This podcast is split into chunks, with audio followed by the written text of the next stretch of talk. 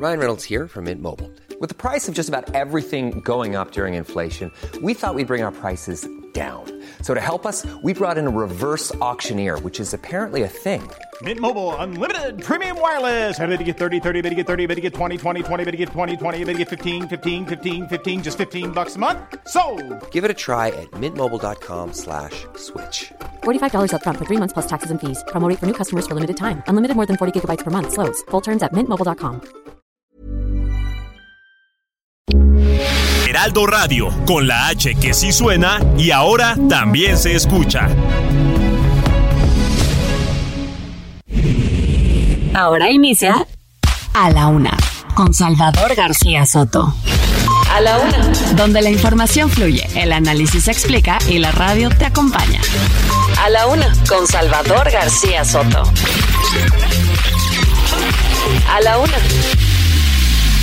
Comenzamos.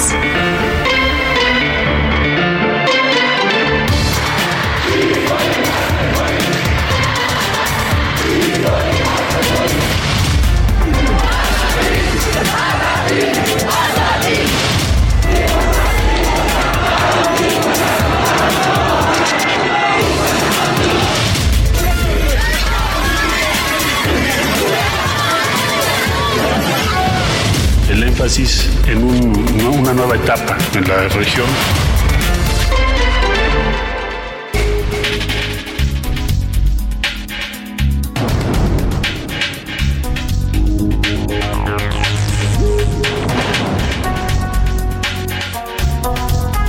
Una de la tarde en punto en el centro de la República y los saludamos con mucho gusto. Estamos iniciando a esta hora del mediodía a la una, este espacio informativo que hacemos para usted todos los días a esta hora del día. Aquí estamos listos para informarle, para entretenerle y para acompañarle en esta parte de su día, en este jueves 5 de enero del año 2023. Estamos en la víspera del Día de Reyes. Los Reyes Magos ya se preparan, pues están intensamente trabajando para buscar los juguetes de los niños. Pero bueno, en este 5 de enero, este primer jueves del año 2023, Vamos a tener la información importante, importantísima, surgida en las últimas horas. Hay todo un revuelo en estos momentos en el país por la recaptura de Ovidio Guzmán, que ahora le voy a dar todos los datos. Fue recapturado hoy en Sinaloa, en Culiacán, Sinaloa, tres años y dos meses después de que se llevara a cabo el primer intento, el famoso Culiacanazo.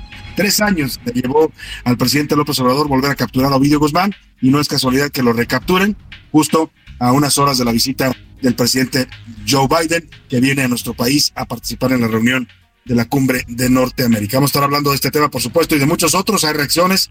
Estamos esperando la conferencia de prensa que dará el gobierno federal para informar en qué condiciones se dio esta captura. Lo que se sabe hasta ahora es que fue capturado alrededor de las 7 de la mañana y que la captura fue realizada por una célula de élite del ejército mexicano Además, además de que, además de que hubo, además de que hubo, eh, pues una serie de reacciones del crimen organizado, de actos violentos en Culiacán, volvió a vivir horas de terror después de la captura de Ovidio Guzmán. Evidentemente buscaron liberarlo, atacaron aeronaves del ejército mexicano, les dispararon tratando de liberar a Ovidio Guzmán, no lo lograron y ahora lo que se viene en Sinaloa es una disputa entre las distintas facciones del cártel de Sinaloa. Esto es importante porque se pueden vivir días violentos en Sinaloa. Al desaparecer Ovidio Guzmán, desaparece la cabeza de una de las células más importantes de las facciones que controlaban el llamado cártel de Sinaloa. Vamos a enlazarnos en este momento en vivo y en directo con la conferencia de prensa que está iniciando el gobierno federal. La secretaria Rosa Isela Rodríguez está hablando, está hablando en este momento, es la secretaria de Seguridad Federal. Eh, eh, bueno, vamos a escuchar a la secretaria Rosa Isela Rodríguez. El operativo realizado por las fuerzas federales fue ejecutado de manera estratégica mediante el uso de inteligencia operativa y la coordinación de la Secretaría de la Defensa Nacional para evitar afectaciones a la población y actuar con la máxima eficacia. El Gabinete de Seguridad Nacional trabaja diariamente para pacificar al país. Lo hace con planeación y organización en la búsqueda y detención de objetivos prioritarios generadores de violencia. Refrendamos nuestra convicción de trabajar porque haya cero impunidad. La Seguridad Nacional trabaja diariamente para pacificar al país. Lo hace con planeación y organización en la búsqueda y detención de objetivos prioritarios generadores de violencia. Refrendamos nuestra convicción de trabajar porque haya cero impunidad, que tengamos muy claro que el camino para hacer frente a la inseguridad es cero corrupción. Esa es la manera de alcanzar la paz. Decirle al pueblo de México y de manera muy cercana a los habitantes de Sinaloa que las instituciones del gobierno federal actúan de manera permanente a su favor, siempre con respeto y restricto a los derechos humanos y respeto a la ley. Velar por su seguridad y la de sus familias es nuestra labor fundamental. Por eso le solicitamos que no compartan información falsa o sin verificar. Son momentos de estar unidos, sociedad y gobierno. No hay que olvidar que juntos construimos la paz. Finalmente reiterar, no venimos a ganar una guerra, venimos a construir la paz. Para informar sobre los acontecimientos de esta mañana, cedo el uso de la voz al general secretario Luis Crescencio Sandoval.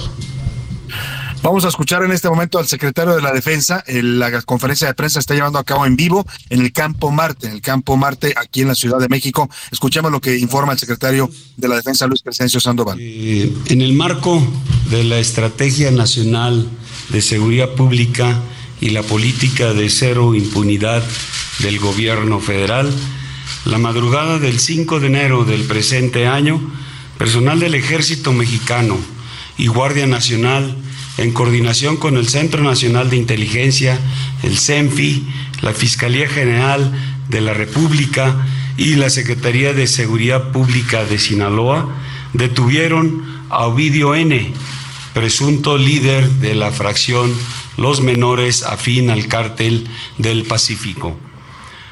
Con base en la planeación, coordinación interinstitucional y en los trabajos de inteligencia para detectar organizaciones criminales con presencia en el país, el personal militar al realizar reconocimientos terrestres al noroeste de Culiacán llevó a cabo la detención de Ovidio N. Citada detención fue derivada de seis meses de trabajos de reconocimiento y vigilancia en el área de influencia de este grupo criminal, donde se tenía conocimiento que llevaba a cabo sus actividades ilícitas. Personal de la Guardia Nacional, con apoyo a distancia del Ejército Mexicano, lograron identificar personal armado a bordo de varias camionetas tipo pick-up, algunas con blindaje artesanal característico de las organizaciones criminales. Bajo este escenario, la Guardia Nacional se coordinó de manera inmediata con la novena zona militar, ahí en Culiacán, Sinaloa, misma autoridad que hizo las coordinaciones con todas las instancias correspondientes. Se estableció un esquema operativo de seguridad interinstitucional que abarcó diferentes círculos de seguridad, estableciendo un cerco perimetral sobre los vehículos sospechosos a efecto de proceder conforme a derecho a la, detención y revisión de los mismos. Una vez establecido el cerco, las autoridades persuadieron a las personas que se encontraban en los vehículos a descender para ser revisados, momento en que los guardias nacionales fueron objeto de agresión armada. Ante esta situación, se estableció un plan de defensa y al tener una amenaza real, actual e inminente que puso en peligro sus vidas, actuaron de conformidad con lo establecido en la Ley Nacional del Uso de la Fuerza. Después de controlar la agresión directa en contra de las fuerzas de seguridad, se identificó a Ovidio N. entre los integrantes de este grupo delincuencial logrando su aseguramiento en posesión de armamento exclusivo del Ejército y Fuerza Aérea Mexicanos. Momentos después de la detención, células integrantes de su grupo delictivo realizaron 19 bloqueos y agresiones armadas en diferentes partes de la ciudad de Culiacán, entre las que destaca el Aeropuerto Internacional Federal de Culiacán y la base aérea militar número 10. De igual forma fueron bloqueados todos los accesos a la ciudad de Culiacán, detectándose cuatro de ellos en el acceso a la ciudad de Mochis y dos más en la salida hacia Costa Rica, Sinaloa. El detenido fue trasladado desde el punto de su detención a la Ciudad de México en aeronaves de la Fuerza Aérea Mexicana. Hasta el momento el personal del Ejército Mexicano y Guardia Nacional continúan realizando reconocimientos terrestres y aeronaves de la Fuerza Aérea Mexicana realizan reconocimientos aéreos para coadyuvar con las autoridades civiles al restablecimiento del orden público y del Estado de Derecho. Ovidio N. es quien lidera la fracción Los Menores afín al cártel del Pacífico, generador de violencia en cuatro estados y en la región noroeste del, del país. Hijo de Joaquín Guzmán Loera, quien se encuentra preso en los Estados Unidos de América. El detenido fue trasladado a las instalaciones de la Fiscalía Especializada en Materia de Delincuencia Organizada, FEMDO, para ser puesto a disposición del agente del Ministerio Público Federal y determinar su situación jurídica.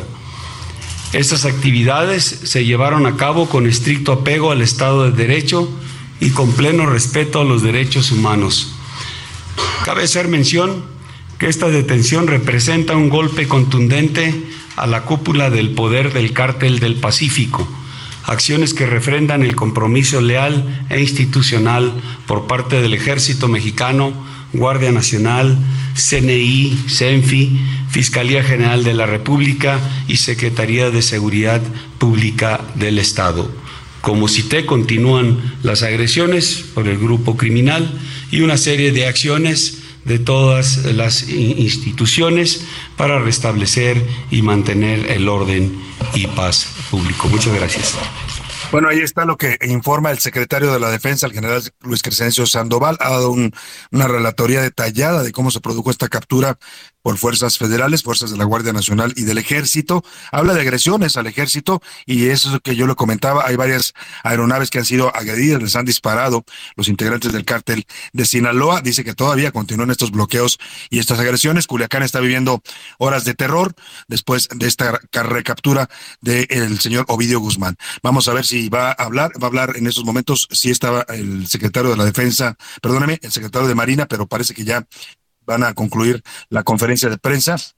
Ya la están finalizando, finalmente solamente han informado la secretaria de Seguridad Federal, Rosa Isela Rodríguez, que abrió la conferencia de prensa y quien hizo realmente ya la relatoría detallada de la recaptura de Ovidio Guzmán, es el secretario de la Defensa. reconoce que hay eh, bloqueos y habla pues de eh, un una recaptura importante en la lucha contra las drogas. Y lo que no dice el secretario, se lo digo yo porque es evidente, es una recaptura que se da, le decía, tres años, dos meses y cinco días después de aquel famoso Culiacanazo ocurrido el 17 el 17 de, de octubre del 2019 y bueno, pues también ocurre a unas horas de que arribe a México el presidente Joe Biden, que viene este fin de semana para participar en la reunión de la cumbre de Norteamérica, junto con el presidente de Canadá, Justin Trudeau, el primer ministro, y el presidente López Obrador. No es un dato menor porque estamos hablando de que pues se trata efectivamente de un una especie de, de, de ofrenda que va a brindar el gobierno de López Obrador al señor Biden y seguramente también hubo presión detrás de esta recaptura, presión de los Estados Unidos para que pues se pueda el presidente López Obrador presentar como un gobierno que está luchando contra los cárteles de la droga. Vamos a estar siguiendo de cerca el tema, le voy a tener por supuesto todos los detalles, le voy a hablar también en esta emisión de lo que van a discutir los presidentes de México, Estados Unidos y Canadá esta próxima semana ya están aquí las avanzadas, tanto de Canadá como de Estados Unidos. Se prevé la llegada del presidente Biden durante el fin de semana, igual que el primer ministro Justin Trudeau. También hablaremos de otros temas, del tema de la fuga de reos allá en eh, Ciudad Juárez. Fue detenido Ernesto Piñón el Neto, es el líder de los mexicles y fue quien se le menciona como el organizador de este motín del pasado primero de enero que dejó 17 personas muertas ahí en el penal. También hablaremos de los Reyes Magos, ya le decía, se están pasando de roscas los comerciantes, aumentan los precios y las roscas de Reyes también en el en 30% en comparación con el año 2022. Hasta la rosca está sufriendo los efectos de la inflación. Te voy a contar también cómo le dieron el último día al Papa Benedicto XVI, que fue despedido esta tarde en el tiempo del Vaticano. Ofició una misa de cuerpo presente el Papa Francisco para despedir a su antecesor, el pontífice en retiro. En los deportes levantan la pelota por la violencia desatada en Culiacán. La Liga MX y la de Expansión anunciaron que se suspenden dos partidos que marcaban el comienzo de la temporada 2023 allá en el estado de Sinaloa. Además, la Liga de Fútbol Americano Profesional de México alista su primer draft de selección de talentos con 10 equipos. De todo eso nos van a contar nuestros especialistas aquí en deportes, en entretenimiento. Todo se lo voy a tener en esta emisión, así que quédese aquí a la una. Vamos a comenzar este programa, como siempre, haciéndolo las preguntas de este día. En A la Una te escuchamos. Tú haces este programa. Esta es la opinión de hoy. La primera pregunta pues tiene que ver evidentemente con esta recaptura. Le llevó tres años y dos meses al presidente López Obrador volver a capturar a Ovidio Guzmán, superar así uno de los pasajes más lamentables, más penosos que hayan vivido las instituciones mexicanas, la presidencia de la República, el ejército mexicano, el Estado mexicano, que fueron literalmente doblados y humillados aquel 17 de octubre de 2019. Hoy, tres años después, vuelven a capturar al hijo del Chapo Guzmán. Está eh, pues ya en estos momentos detenido en la Fiscalía Especializada en Delincuencia Organizada aquí en la Ciudad de México. Lo han trasladado desde Culiacán después de que lo detuvieran esta mañana fuerzas de la Guardia Nacional y del Ejército Mexicano. Yo le quiero preguntar sobre esta detención tres años después que la detención de Ovidio Guzmán es producto de, le doy tres opciones para que me conteste, trabajo de inteligencia y de las Fuerzas Armadas Mexicanas, es una petición, una exigencia directa del gobierno de Estados Unidos a días de que venga a México el presidente Joe Biden, o de plano, pues es la manera de que López Obrador se reivindique después de aquella eh, ofensa y humillación que sufrieron el gobierno, los mexicanos y el Estado mexicano cuando liberaron a Ovidio Guzmán hace tres años en Culiacán. Culiacán. La segunda pregunta que le pongo sobre la mesa tiene que ver con los Reyes Magos. Estamos ya en la víspera de la noche de Reyes. Mañana llegarán los Reyes Magos a traer los juguetes a los niños, de acuerdo con la tradición. Y esta noche Melchor, Gaspar y Baltasar se enfrentan a una enorme alza de precios, no solo en la rosca de Reyes que se suele comer en esta temporada, sino también en los precios de los productos y los juguetes que los niños piden en esta temporada. Sobre todo, los niños piden cada vez más gadgets, más eh, cuestiones tecnológicas teléfonos, laptops, eh, eh, tablets, todo esto que cada vez cuesta más caro. Y esta tarde le preguntamos a los Reyes Magos que nos están escuchando, por supuesto, qué tanto creen que podrán cumplir este año con los deseos de sus hijos, de los pequeños, en medio de esta inflación que está golpeando incluso a esta tradición de los Reyes Magos. Le doy tres opciones para que me contesta bien. No hemos tenido problemas para lograr eh, pues cumplir los deseos de nuestros hijos. Mal, no podremos cumplir eh, los, sus deseos porque todo está carísimo y tendremos que buscar opciones más baratas.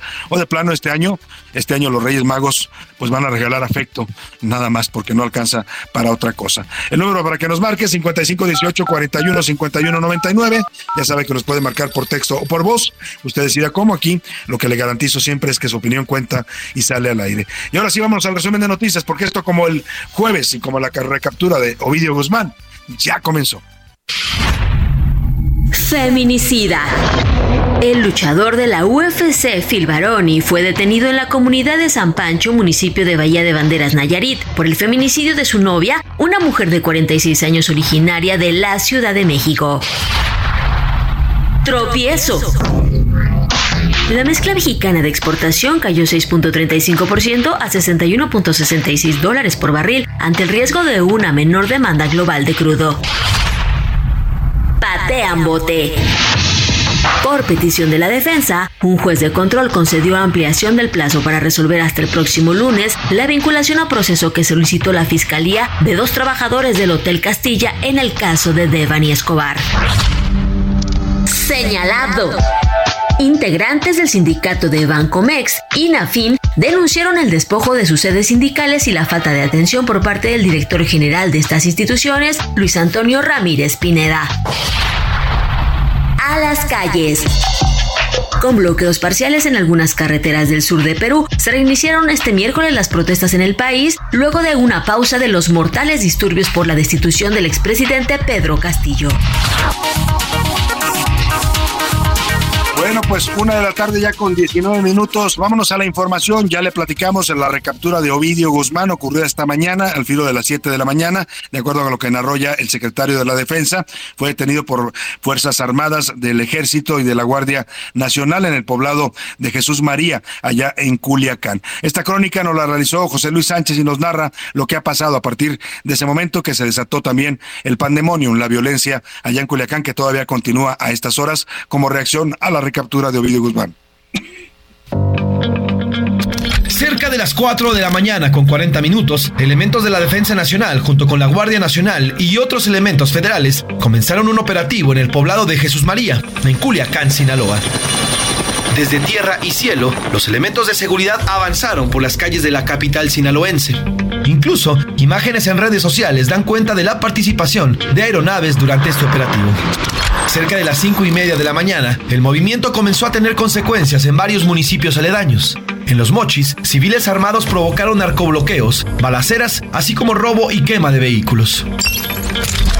Está bloqueada la carretera aquí en Los Mochis, saliendo de Los Mochis. También trailers quemados. Mientras tanto, en Ajome, principalmente en los accesos carreteros, fueron identificados grupos armados que robaban y baleaban vehículos con la intención de provocar caos. Hay enfrentamientos, los guachos no dejan pasar, creo que se agarraron. El presidente municipal de este municipio, el morenista Gerardo Vargas Landeros, llamó a la población a no salir de sus casas y a resguardarse. Por favor, no salgan de sus casas, resguárdense sus domicilios y esperen instrucciones de nosotros como autoridad. Muchas gracias, ayúdenos a cuidarlos. 7.30 de la mañana. Autoridades de los diversos municipios como Los Mochis, Ajome, Culiacán y Mazatlán, donde se registraron al menos una docena de narcobloqueos, llamaron a la población a no salir de sus casas, mientras centros de trabajo, comerciales y locales cerraron sus puertas y se suspendieron las actividades, lo mismo para el transporte público y las escolares. El aeropuerto de Culiacán cerró también en medio de la violencia y las balaceras. Las operaciones aéreas desde y hacia Culiacán, Mazatlán y Los Mochis fueron suspendidas durante todo este jueves. Están carraqueando el avión de la, de la Fuerza Aérea que acaba de llegar. ¡Ching! Madre. El gobernador del estado, Rubén Rochamoya, informó a través de su cuenta de Twitter sobre el operativo y pidió a la ciudadanía no salir de sus casas. He sido informado por el secretario de Gobernación, Adán Augusto López, que las Fuerzas Armadas Federales efectúan desde la madrugada de este jueves un operativo en Culiacán. Ello ha dado lugar a algunos eventos violentos de la capital y otros lugares del estado. Reitero a la ciudadanía la importancia de conservar la calma y resguardarse en tanto no concluyan las acciones. Por la mañana, aquí en la Ciudad de México, el presidente López Obrador fue cuestionado al respecto. Confirmó el operativo, sin embargo, no dio más detalles. No sabemos todavía cómo están los acontecimientos en Sinaloa. Hay un operativo que inició en la madrugada y más tarde vamos a informarles. Horas más tarde, cerca de las nueve y media de la mañana, fuentes federales confirmaron que se había tratado de un operativo para detener a Ovidio Guzmán, alias el ratón, hijo de Joaquín El Chapo Guzmán. Para la una con Salvador García Soto, José Luis Sánchez Macías. Eso fue lo que ocurrió, nos los ha narrado bien detalle a detalle José Luis Sánchez, ya habíamos escuchado el reporte también del secretario de la Defensa, pero vamos a enlazarnos con David Fuentes, él es reportero especial de A la Una, especialista en asuntos de seguridad también para el diario El Universal, y tiene información puntual sobre este operativo y lo que le antecedió. Escuche usted lo que nos va a informar David. Ovidio Guzmán estuvo en la Ciudad de México hace un mes e intentaron matarlo aquí. David, te saludo con gusto, muy buenas tardes. ¿Qué pasó, Salvador? Un placer saludarte, pues, con ese tipo de eh, noticias que nuevamente simbran, pues, eh, a todo a, todo este país. Y como bien lo comentas, lo hemos eh, mencionado en, diversos espacios, aquí incluso, como la actividad de, pues, este grupo conocido como los chapitos o como los menores, como ya lo identificaron las autoridades de la Secretaría de la Defensa Nacional, estuvieron asentados aquí en la Ciudad de México, no solo como de paso, como se llegaba a mencionar durante las administraciones pasadas. Según un informe de la propia Secretaría de la Defensa Nacional y de la Marina Salvador, eh, el grupo encabezado por eh, Ovidio Guzmán, el ratón, estuvo o pensó establecerse de manera operativa en la Ciudad de México durante el año pasado. Esto pues eh, se evitó debido a que se fue contratada una célula por sicarios especializados contratados en Tijuana, en el propio Sinaloa y en Sonora, para que pues fueran asesinado este personaje aquí. En el eh, reporte al que tuvimos acceso, Salvador se detalla cómo estos gatilleros lo estuvieron siguiendo por diversas eh, casas de seguridad que él tenía en la colonia Nápoles, en los hoteles en donde se quedaba eh, a pernoctar, obviamente él lo que hacía era pues no quedarse mucho tiempo o muchas noches en un solo lugar para no tener un punto fijo y así pues obviamente ser detectado. Eh, con base a la, información... Tenemos que, tenemos que cortar, David, porque nos va a cortar la guillotina, pero te quiero pedir que permanezcas en la línea para que nos sigas dando esta interesante información sobre la actividad que tuvo aquí en la Ciudad de México hace unas semanas, Ovidio Guzmán, ¿te parece? Perfecto, aquí aguanto, Salvador. Bueno, voy a la pausa y regreso con más de este caso, la recaptura de Ovidio Guzmán. El referente informativo, Javier Solórzano uno diría si esto le pasa a él, pues es evidente que puede pasarle a cualquiera. Pero también esto se inserta en un clima de inseguridad en el país. Se inserta en el ataque a los periodistas. Ya sabe, se ataca, en muchas ocasiones pasan cosas en las sociedades porque quienes perpetran los actos de robo, de violencia, de agresión, de todo esto, acaban pensando, lo hago porque sé que lo puedo hacer y no pasa nada. Ese es el cuide del asunto, es el eje del asunto. Sí pasa, es lo que tenemos que hacer valer. Sí pasa con Ciro y pasa con todos los otros periodistas y pasa con los ciudadanos que son asaltados y de eso de eso se trata. Eso es lo que rompe de manera muy importante eh, todo el proceso, diría yo, de violencia que rodea a la sociedad. Y eso es por ahí. Dicho de otra manera, si no pasa nada, las cosas se siguen haciendo. Bueno, sí pasa, me meten a la cárcel y en me sacan. No, eso no puede ser. Lunes a viernes a las 5 de la tarde. Heraldo Radio, la H se lee, se comparte, se ve y ahora también se escucha.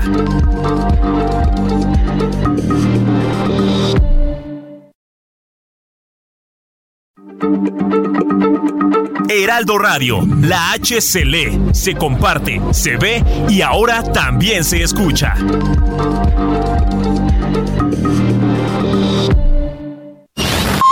Ya estamos de vuelta en A la Una con Salvador García Soto. Tu compañía diaria al mediodía. La rima de Valdés. O de Valdés la rima. No es que yo me porté mal durante el año, lo juro, con decoro lo aseguro, aunque soy medio animal. Aquí les cuento, total, no tengo dónde dejar mi cartita para los reyes. No es que ellos se hagan los bueyes, es que no tengo ni un par de zapatos para usar. Y por globo está prohibido porque dice que contamina. Ya ni vuela ni camina mi deseo de ser querido. Tendrá que ser reprimido lo que yo quería pedir. No me refiero a una almohada, pues me lleva la tostada por no poder ni salir. Le pido a los Reyes Magos un poquitito de paz. Eso y ya, ¿verdad? No más. Y que la bola de vagos dejen de causar estragos. Me refiero a funcionarios con los que me topo a diario aquí afuera de la casa. Con esos puedo y no pasa de un susto. Y es un calvario.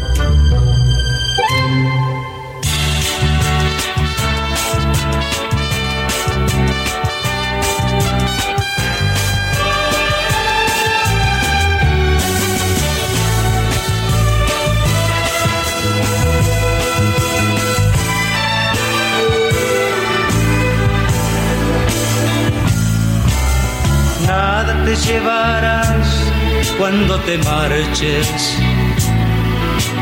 cuando se acerque el día de tu final. Vive feliz ahora mientras puedes, tal vez mañana no tengas tiempo para sentirte despertar. Siente correr la sangre por tus venas. Siembra tu tierra y ponte a trabajar. Deja volar libre tu pensamiento, deja el rencor para otro tiempo y echa tu barca a navegar.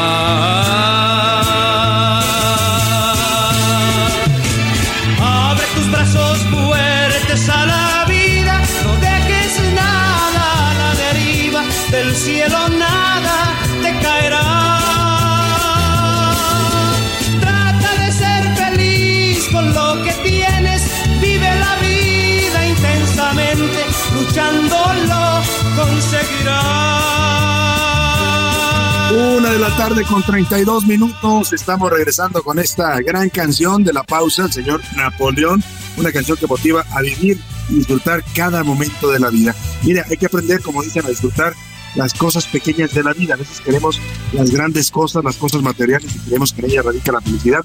Y no, la realidad es que la vida radica en cada momento, en cada detalle, en cada cosa pequeña que vamos viviendo y esforzarnos por conseguir lo que queremos y entender que al morir nada, nada material nos vamos a llevar. Así es que la gente que vive obsesionada con acumular riqueza, bienes materiales, que cree que ahí eso lo va a hacer feliz, pues está equivocada, porque al final, hoy estamos aquí, mañana nos vamos y no nos llevamos nada absolutamente. De eso canta Napoleón en esta canción de 1976, una canción que participó en el Festival Loti de aquel año, Vive, que ganó, además fue ganadora del Festival Loti. Escuchamos un poco más a Napoleón y seguimos con más para usted aquí en la Laguna. Abre tus brazos fuertes a la vida, no dejes nada a la deriva, del cielo nada te caerá. Trata de ser feliz con lo que A la una, con Salvador García Soto. Oiga, gran persona, además, José María Napoleón, este gran cantante mexicano, calientes, hemos conversado con él en varias ocasiones, lo hemos entrevistado, es una persona, un ser humano excepcional, sin duda alguna, también un gran cantautor. Vamos a retomar esta plática que tenemos con David Fuentes, reportero especial de la UNA, eh, también reportero en temas de seguridad para el diario El Universal, que nos estabas contando de esta presencia que tuvo Ovidio Guzmán aquí en, la capital del país, estuvo moviendo por varios días hubo incluso intentos de asesinarlo aquí en la Ciudad de México. Hoy, tres años después del Culiacanazo, David, lo recapturan en Sinaloa. Así es, eh, Salvador, te comentaba, el informe que tiene eh, o que fue realizado por la Secretaría de la Defensa Nacional y por la Marina. Detalla que uno de los eh, objetivos eh, de, que tenía en específico Ovidio Guzmán después del famoso Culiacanazo era establecerse aquí en la Ciudad de México porque pues tenía pensado invertir en varios eh, restaurantes de mariscos eh, sinaloenses, en casas de cambio y en hoteles eh, de paso. Pensaba él eh, camuflajearse como eh, justamente un empresario del ramo restaurantero y, y, y del sector de exportación. Sin embargo, el 24 de octubre del 2021, según este informe Salvador, de eh, que tenemos acceso, llegaron a la Ciudad de México cinco gatilleros especializados entre el 14 y el 15 de octubre de, de, del mismo año y tenían eh, la encomienda, según el informe, ordenado directamente por eh, el Mayo Zambada y por Rafael Caro Quintero, que no querían o que sostenían una disputa con el grupo de los Chapitos, no lo querían establecer aquí y fue cuando lo empezaron a campañar, como se conoce comúnmente en el argot, y estas personas lograron identificar que eh, Ovidio Guzmán se movía aquí en la Ciudad de México, en las inmediaciones de la colonia Nápoles, en eh, Santa Fe, incluso en la colonia eh, San Rafael él estaba resguardado por eh, dos guardias personales quienes tripulaban una camioneta Mercedes-Benz y una camioneta Land Rover, las dos blindadas. Lograron detectar estas personas, Salvador, que eh, Ovidio Guzmán con mucha frecuencia llegaba a una pastelería, a una Cheesecake Factory que está ubicada sobre Plaza Delta. El 28 de octubre del 2021 lo tenían identificado y eh, pues ellos estaban esperando la orden pues para obviamente asesinar a, a, este eh, rival. Sin embargo, el eh, quien los había contratado, una persona a quien identifican solamente con el apodo de El Flaco, les dijo que pues a, a estos sicarios, cinco sicarios, que se aguantaran y que no querían un escándalo, es decir, no querían escandalizar a las autoridades y a los capitalinos al ejecutar a Ovidio Guzmán eh, afuera o, dentro de, Plaza Delta. Esto eh, permitió que Ovidio Guzmán se comiera su pastel muy tranquilamente, eh, se tomara un postre y que se retirara a una de sus casas de seguridad en el trayecto debido a que estos gatilleros pues, no conocen muy bien la Ciudad de México, se les perdió Ovidio Guzmán y por eso eh, se evitó que se registrara uno de los eh, homicidios posiblemente más espectaculares de los últimos años aquí en la Ciudad de México. Todo esto, Salvador, sucedía al tiempo en el que también la propia Secretaría de Defensa eh, de la Defensa Nacional y la Marina y así como la Guardia Nacional pues buscaba a Ovidio Guzmán mientras él se paseaba tranquilamente con guardaespaldas y con vehículos blindados aquí en la Ciudad de México y se daba el lujo de pues ir a comer a restaurantes sinaloenses y de ir a comer este postre en una de las plazas más concurridas de la Ciudad de México, Salvador. Interesantísimo este informe que tienes, que tuviste acceso a la Secretaría de la Defensa, porque habla de la impunidad con la que se movía Ovidio Guzmán o lo protegido que se sentía después de que lo liberaron aquí el 17 de octubre de 2019. Bueno, pues quería venir hasta hacer negocios aquí, establecer negocios como empresario en la Ciudad de México. Hoy está capturado David y lo que viene, tú sabes bien de esos temas, pues sin duda es una disputa allá en Sinaloa por los, las facciones, ya lo decías tú, eh, tanto el Mayo Zambada como Caro Quintero no querían a Ovidio y a los llamados chapitos o los menores, como los llama ahora el secretario de Defensa, y lo que podemos esperar es seguramente una un duelo ahí por la, el control de la plaza en Sinaloa. Así es, hay que eh, pues estar al pendiente ya. Las autoridades de investigación dieron a conocer eh, el motivo de, de, esta disputa, eh, detallaron incluso que se registraron 19 bloqueos, eh, entre ellos el aeropuerto, la zona militar 10, las entradas y salidas de, de Culiacán, y que obviamente la influencia de los chapitos la, la tiene en cuatro estados, entre ellos la propia Ciudad de México, y habría que esperar este famoso reacomodo y la reacción de, del crimen organizado y sobre todo también nos vamos a dar cuenta si las autoridades federales están preparadas o no para este tipo de respuesta, Salvador. Vamos a ver si no los vuelven a doblar. Ya los doblaron una vez aquel 17 de octubre de 2019. Esperemos que esta vez el gobierno de López Obrador resista eh, lo que se ve venir, como dices bien, dices tú, como un embate del crimen organizado, en particular de este cártel de Sinaloa. Te agradezco mucho esta información, como siempre, información exclusiva la que nos da David Fuente, reportero especial de A la Una. Un abrazo, David, muchas gracias. Hasta luego, gracias, Salvador. Y vamos directo hasta Culiacán, Sinaloa, el epicentro de la noticia este día. Allá se encuentra nuestra corresponsal Manuela Cebes. Hay movimiento, hay bloqueos todavía, lo decía el secretario de la Defensa. ¿Cuál es el ambiente allá en Culiacán? Manuel, cuéntanos y qué es lo que están previendo las autoridades para las siguientes horas. Buenas tardes. Por supuesto que sí hay un ambiente tenso todavía en Sinaloa, en los distintos municipios, sobre todo en el caso de Culiacán, donde continúa la presencia de grupos delictivos, de personas armadas en las calles.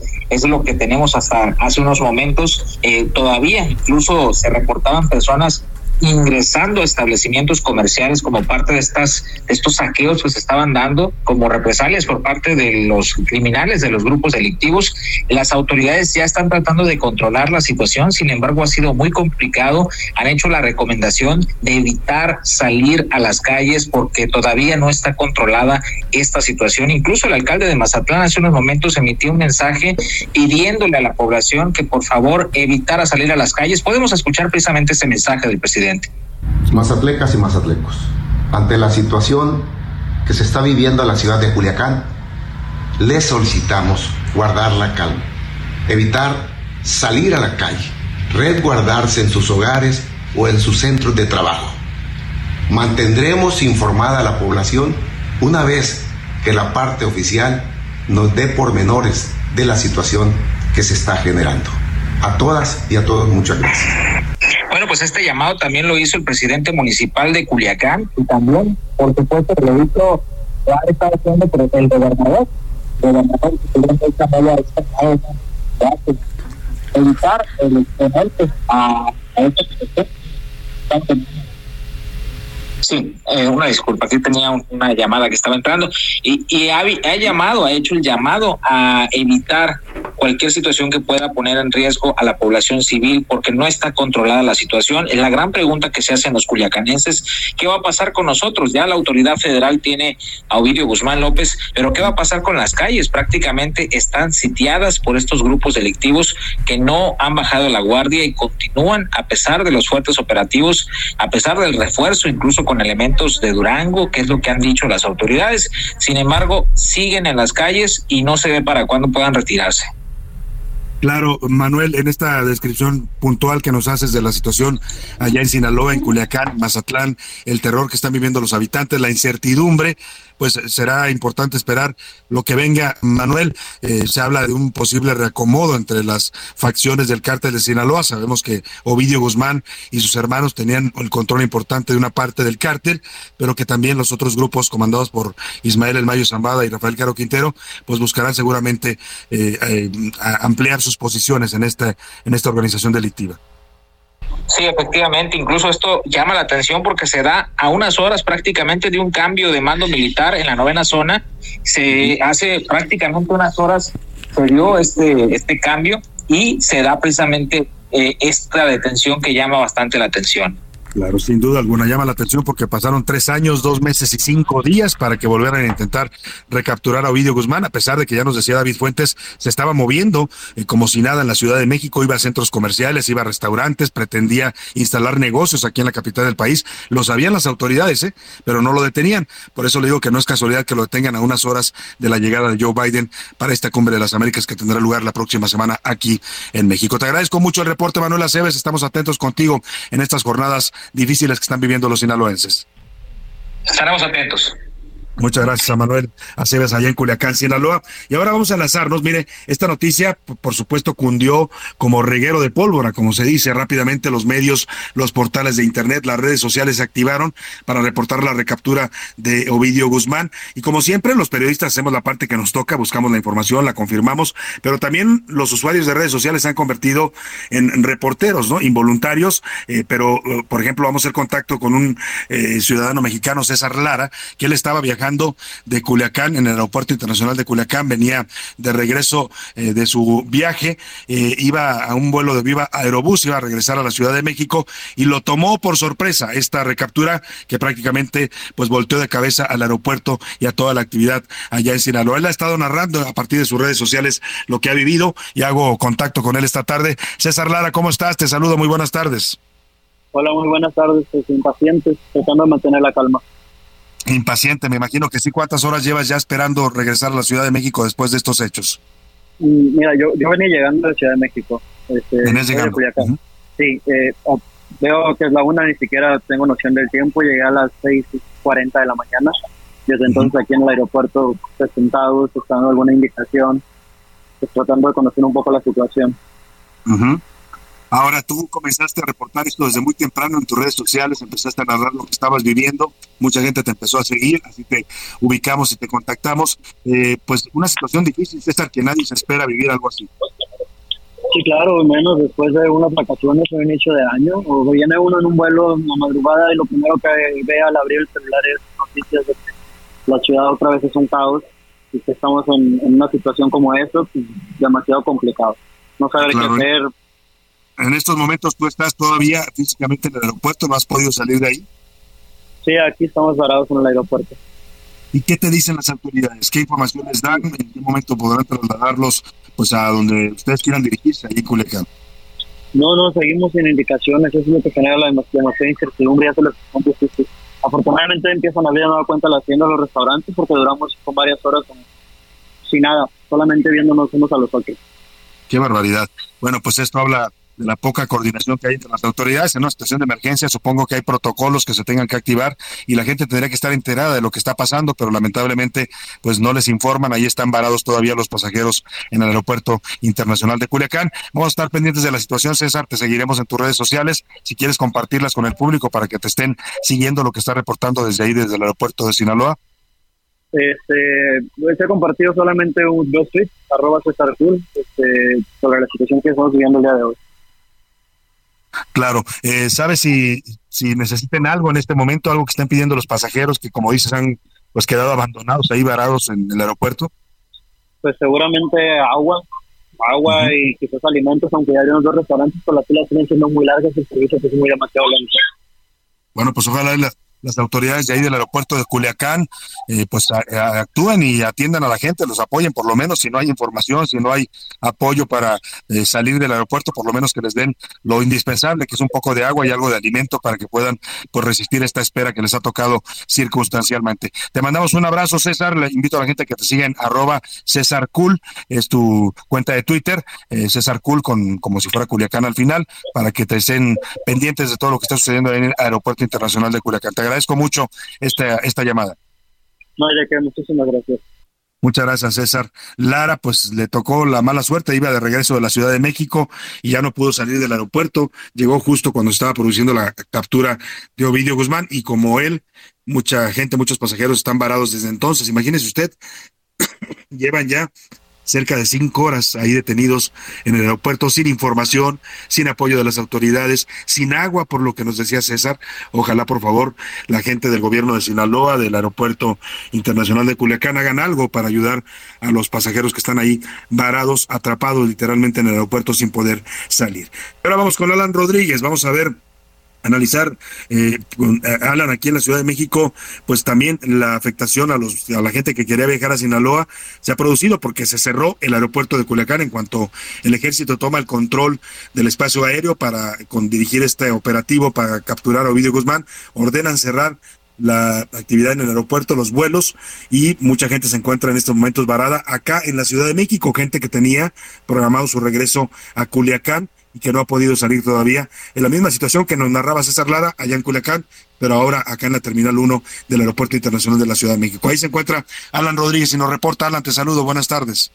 Salvador, amigos, muy buenas tardes. Como lo mencionan, nos encontramos en la Terminal 1 del Aeropuerto Internacional de la Ciudad de México, en donde hemos podido observar y platicar con algunos de los pasajeros afectados por la cancelación esta mañana repentina, sorpresiva por parte de las eh, aerolíneas, esto con destino a los aeropuertos de Culiacán, de Mazatlán y de Los Mochis, esto en el estado de Sinaloa. Prácticamente todos los vuelos que se tenían programados para este día han sido suspendidos. Asimismo, ya se les notificó a través de correo electrónico a todos los pasajeros que no se han presentado y que tienen vuelos programados para las próximas horas que no se acerquen al aeropuerto ya que el día de hoy pues prácticamente no podrán estar saliendo. Se espera ya ha dado un pronunciamiento algunas de las aerolíneas como Viva Aerobús que sería el próximo 8 de enero cuando posiblemente se reanuden los vuelos y así lo permite la seguridad en estos aeropuertos del estado de Sinaloa. Esta es parte de las afectaciones que se han recibido y platicamos con una usuaria, con una pasajera quien eh, iba a celebrar sus vacaciones en este día y con rumbo hacia la zona de Mazatlán, visitar este destino paradisiaco, pero lamentablemente nos comenta que la bajaron del avión ante esta situación. Vamos a escuchar lo que nos contó. ¿Te está afectando esta situación la cancelación de vuelos? Sí, espero que no perder el dinero y que la agencia me ayude, pero por el momento me afecta porque ya tenía planes, actividades para la otra semana, entonces no sé qué va a pasar. ¿A dónde ibas a volar tú? A Mazatlán, íbamos de vacaciones a Mazatlán. ¿Y qué te dijo tu agencia? Eh, no, nos bajaron del avión, de hecho. O sea, estábamos ya en el avión, iba a despegar y nos cancelaron. ¿Les informaron por qué? Eh, sí, que estaba cerrado nada más el aeropuerto porque habían bloqueos y por seguridad sin duda alguna toma por sorpresa a muchos de los usuarios que también estaban en la Ciudad de México de vacaciones y que ya pretendían regresar hacia sus ciudades de origen, esto en el estado de Sinaloa. Sin embargo, lamentablemente se encuentran con esta triste situación de que los vuelos han sido cancelados para el día de hoy. Hay que estar muy al pendiente de las redes sociales y sobre todo de los correos electrónicos de las aerolíneas principales que tienen destinos en este estado para saber cuándo es que se van a reanudar estos vuelos, si así la seguridad lo permite. Pues interesante, Alan, esto que pasa, lamentable para mucha gente. Esta mujer decía tenía todo planeado, pagadas sus vacaciones y bueno, por lo pronto pues tendrá que modificar sus planes. Hoy ya no puedo viajar como muchos otros ciudadanos que iban a trasladarse a Sinaloa. Bueno, pues estaremos pendientes de esta situación. Alan, te agradezco mucho el reporte. Estamos al pendiente. Buenas tardes, gracias. Y precisamente vamos contigo, José Luis Sánchez, porque hay varios comunicados que ya están emitiendo las aerolíneas avisando de esta situación pues imprevista que ocurrió en el aeropuerto internacional, no solo de Culiacán, también de Mazatlán y de otras ciudades de Sinaloa. Cuéntame, José Luis, buenas tardes. Así es, Salvador, buenas tardes. Y sí, en efecto, quiero arrancar primero con Aeroméxico, Salvador, porque Aeroméxico está confirmando que una de sus aeronaves habría recibido un disparo. Te leo a la letra, Salvador, el comunicado que lanzan a través de sus redes sociales. Dice, esta mañana, dice Aeroméxico, se detectó un impacto de bala en el fuselaje de un equipo Ambler 190 que estaba listo para operar el vuelo AM-165 que iría de, la ciudad de Culiacán hacia la Ciudad de México. Este fue cancelado por razones de seguridad. Todos los pasajeros fueron bajados porque ya estaban arriba, Salvador, cuando comienza la balacera. Se detecta este balazo. Al parecer, eh, la bala afecta parte del tren de aterrizaje. Y bueno, pues el Aeroméxico decide, naturalmente por seguridad, bajar a todos los usuarios y bueno, pues informa que todos están bien. Sin embargo, bueno, pues eh, avisa al respecto de esto. Si quieres, Salvador, podemos escuchar parte de los usuarios que estaban arriba del, avión. Las imágenes ahorita las subimos a tus redes sociales, arroba ese García Soto. Se ven eh, todos tirados en el piso en el avión y los balazos y, el pánico se escuchamos. Vamos a, a ver, escuchemos.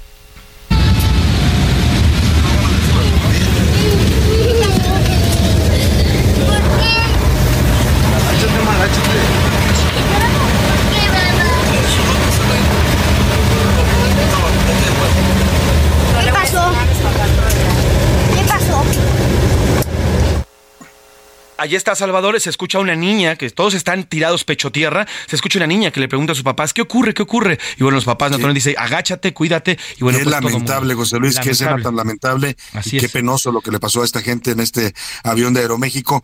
Bueno, pues una situación que ha rebasado no solo la parte de seguridad, sino que afectó ya también a la industria aeronáutica, a los viajeros que se quedan varados tanto en Culiacán como en la Ciudad de México.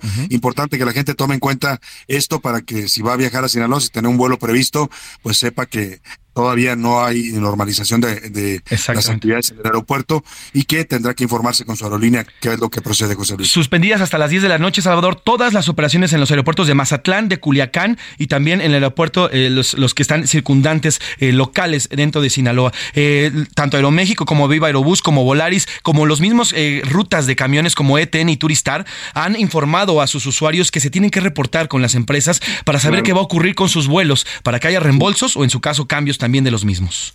Pues vaya, son las afectaciones de un operativo eh, fuerte como el que se hizo hoy para recapturar a Ovidio Guzmán y lo pospuso mucho el gobierno de López Obrador. yo creo que lo debieron haber recapturado de inmediato cuando pasó aquella tragedia el del Culiacanazo, pero esperaron tres años y dos meses y lo hacen justo en la víspera de que venga el señor Biden. Sin duda será una ofrenda, me imagino yo la cena de López Obrador poniendo la cabeza de Ovidio a, los pies del señor Biden, eh, pues para quedar bien en esta visita de la Cumbre de las Américas. Vamos a la pausa con música. Es Julieta Venegas. En 2010 publicó esta canción que habla de la valentía que se necesita para comenzar una nueva historia de amor, la construcción de un lugar seguro para poder amar. Seguimos con música de Año Nuevo aquí en la Laguna.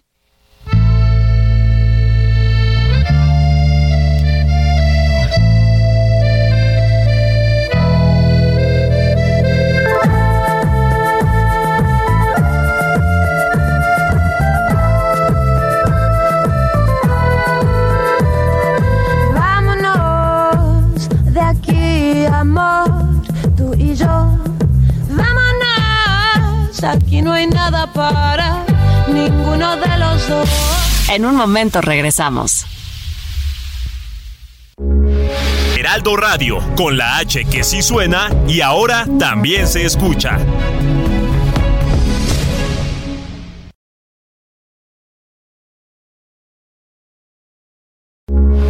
Heraldo Radio, con la H que sí suena y ahora también se escucha. Ya estamos de vuelta en A la Una con Salvador García Soto. Tu compañía diaria al mediodía. Mi voz puede volar, puede atravesar cualquier herida, cualquier tiempo, cualquier soledad, sin que la pueda controlar. Toma forma de canción, así es mi voz, que sale de mi corazón y volará sin yo querer caminos más lejanos, por los sueños que soñé, será reflejo del amor, de lo que me tocó vivir. Será la música de fondo, de lo mucho que sentí, oye mi son Mi viejo son tiene la clave de cualquier generación en el alma de mi gente, en el cuero del tambor, en las manos del conguero, en los pies del bailador. Yo allí estaré, mientras pase una comparsa, con mi rumba cantaré, seré siempre lo que fui, con mi azúcar para ti. Yo viviré, yo viviré. Ya son las 2 de la tarde, punto, en el centro de la República. Nos saludamos con mucho gusto. Estamos iniciando a esta hora del mediodía nuestra segunda hora de A la Una. Vamos a la segunda parte de este espacio informativo, todavía con mucha información, con muchos temas, muchos asuntos, muchos tópicos que le vamos a estar comentando e informando. Y vamos a estar, por supuesto, también revisando con usted sus opiniones. Es una segunda hora todavía con bastante información. Así que quédese aquí con nosotros en la una y continúa escuchándonos desde la una de la tarde que arrancamos este espacio. Gracias, gracias de verdad por preferir esta opción informativa. Si recién nos está sintonizando y está en casita preparando ya los alimentos para su familia, si está en el trabajo, en la oficina, si está trasladando o moviendo en el tráfico de su ciudad, les mando un saludo afectuoso, soy Samuel Soto, y en nombre de todo este equipo personas que me acompañan, les doy la bienvenida a este espacio informativo. Hemos regresado a ritmo de salsa, y no de cualquier salsa, de la reina de la salsa, la señora Celia Cruz, con esta canción que se llama Yo Viviré. Es la versión propia que hizo Celia Cruz en el año 2000 de I Will Survive, un clásico de la música disco de Gloria Gaynor. Pues muy a su estilo, con los ritmos latinos acompañados una, de una serie de, de, una letra que invita a reír, a disfrutar de la vida, a tratar de trascender en este mundo y sobre todo a bailar. Escuchemos un poco más de Celia Cruz y su Yo Viviré, que se convirtió en una canción que la inmortaliza como muchas otras y seguimos con más para usted aquí en la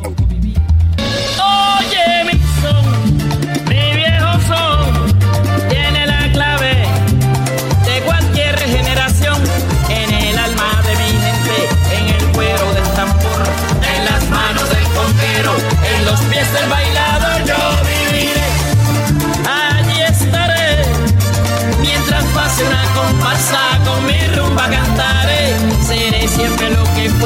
con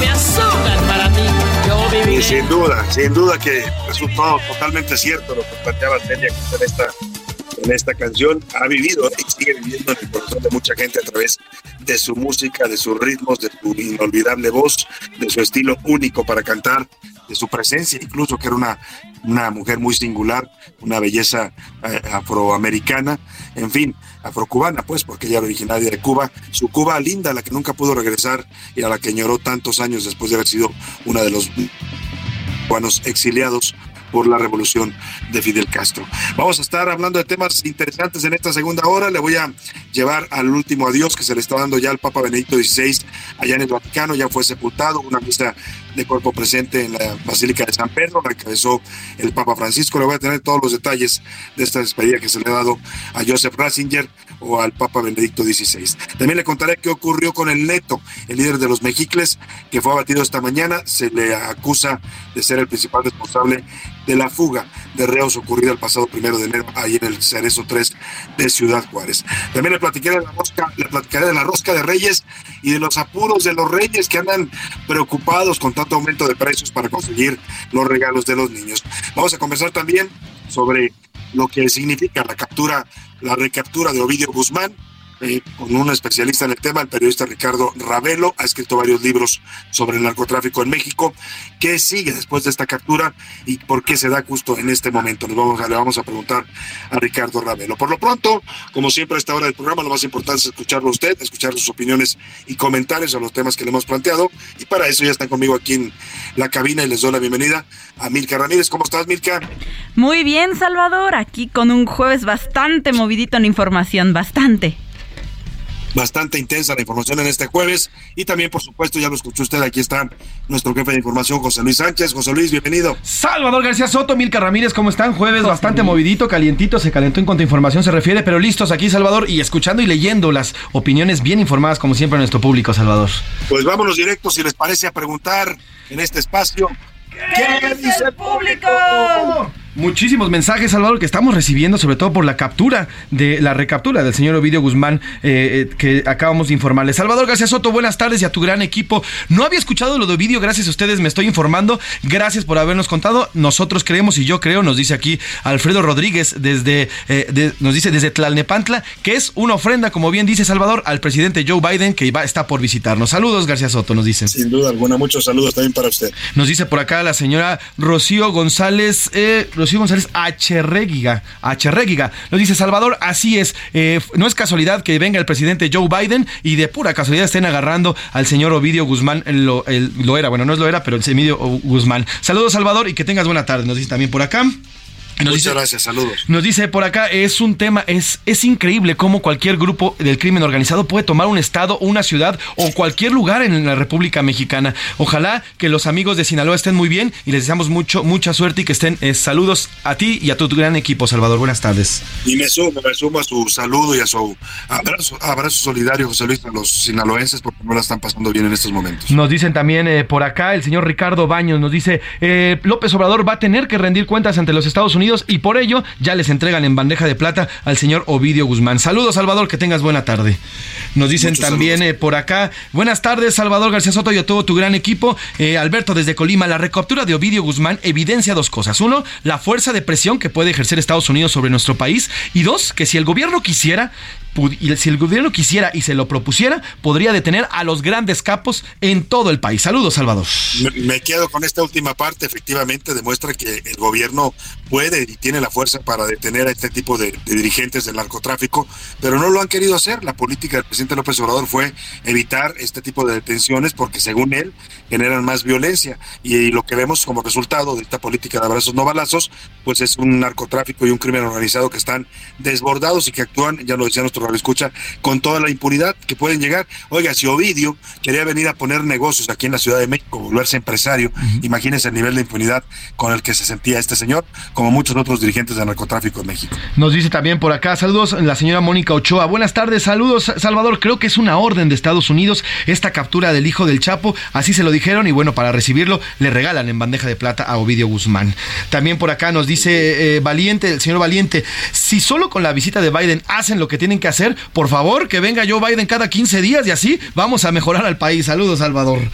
Vamos a ponerle una oficina alterna aquí al señor Biden, ¿no? Así es.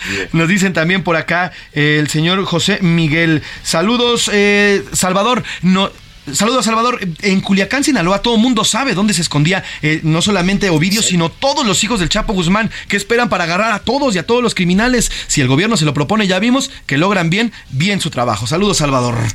Nos dice Ramiro. La capacidad hay en el ejército eh, y en la marina para hacer este tipo de detenciones, lo sabemos, pero la instrucción del presidente es no, no confrontar al narcotráfico. Eso es lo que ha permeado en este sexenio y en esta política de seguridad. Ramiro Santillán dice, en definitiva, un trabajo de inteligencia comparado con lo del 2019 fue mucho mejor. En lo personal me da gusto que lo hayan capturado y esto desde el centro del país se ve como si Culiacán fuera el centro actualmente del narcotráfico, pero acuérdense que hay otros estados donde seguramente también ya tienen bien ubicados los narcotraficantes. ¿Qué esperan? Nos preguntan por acá. Exacto. Y en Twitter, Milka Ramírez. En Twitter, la comunidad titera, titera, la comunidad tuitera sobre el tema de Ovidio Guzmán, el 9% cree que fue un trabajo de inteligencia, el 87% dicen que fue una petición de Estados Unidos y el 4% que simplemente fue otra casualidad sobre el tema de los Reyes Magos y el alza en los precios y qué tanto van a poder cumplir o no los deseos de los pequeños. El 19% dicen que van a poder llevarle todos los regalos que quieren los niños sin problemas. El 51% que solamente cumplieron alguno de sus deseos y el 30% que desafortunadamente la situación no lo permitió. Bueno, pues sí, están batallando los, los Reyes Magos Milka para, para cumplir los, las peticiones de los niños, las famosas cartitas. Vamos a ver cómo les va, ya estaremos mañana reportando y sobre todo, pues hoy cómo se ve el ambiente también en los lugares donde se distribuyen este tipo de regalos que piden los niños. Eh, más, más, más mensajes, más saludos, José Luis. Salvador, si aquí nos hace una pregunta, híjole, que tiene jiribilla, Salvador, nos dice Noé, Chiap, Noé Martínez desde Chiapas. ¿Será capaz el gobierno de negociar la captura de Ovidio a cambio de que el Air Force One ¿Aterriza en el AIFA?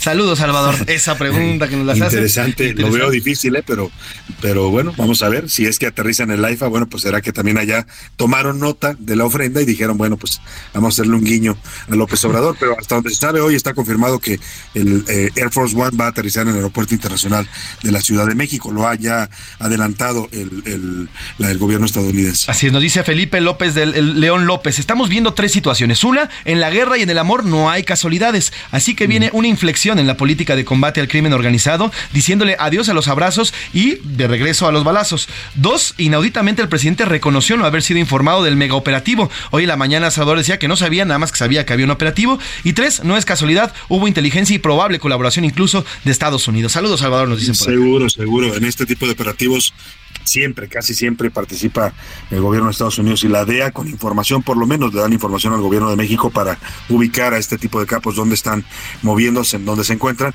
y a partir de ahí pues el operativo se implementa por parte también del gobierno mexicano. Vamos a, otros temas importantes, si les parece Milka, José Luis, les agradezco mucho a ambos y seguimos con más información aquí en La Laguna. A la una, con Salvador García Soto. Oiga, y para retomar este tema de Ovidio Guzmán, ¿quién es este famoso Ovidio Guzmán? Se le consideraba líder junto con sus hermanos Alfredo y Iván. Archibaldo, Archibaldo Guzmán, líder del cártel de los menores o los chapitos, eh, una facción del cártel de Sinaloa, estaba en disputa, digamos, con el Mayo Zambada y con Caro Quintero por ver quién de los tres controlaba la organización criminal de Sinaloa. Eh, pero es un personaje interesante porque a su corta edad Ovidio Guzmán, pues ya es un, personaje conocido a nivel internacional en el mundo del narcotráfico, sobre todo a partir de aquel operativo fallido, el llamado Culiacanazo, en el que el gobierno de López Obrador lo, lo capturó a petición del gobierno de Estados Unidos, pero cuando el narcotráfico se le revela ahí en Culiacán y le toman las calles, decide liberarlo. Este es Ovidio Guzmán, Mil Ramírez nos hace el perfil del el hijo del Chapo. Ovidio Guzmán López es hijo de Joaquín El Chapo Guzmán, junto con su segunda esposa Griselda López Pérez. Tiene 31 años y es un miembro de alto rango del cártel de Sinaloa.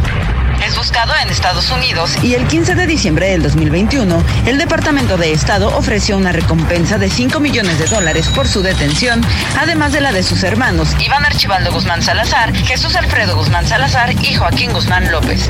Son señalados por las autoridades estadounidenses de conspiración para traficar cocaína, metanfetaminas y marihuana. Además de narcotráfico, Ovidio, o el ratón como también se le conoce, aparece en varios registros judiciales y del Tesoro de Estados Unidos por lavado de dinero. De acuerdo con este departamento, Ovidio Guzmán es un lugar teniente clave en las filas del cártel. Guzmán López se hizo famoso por el Culiacanazo el 17 de octubre del 2019.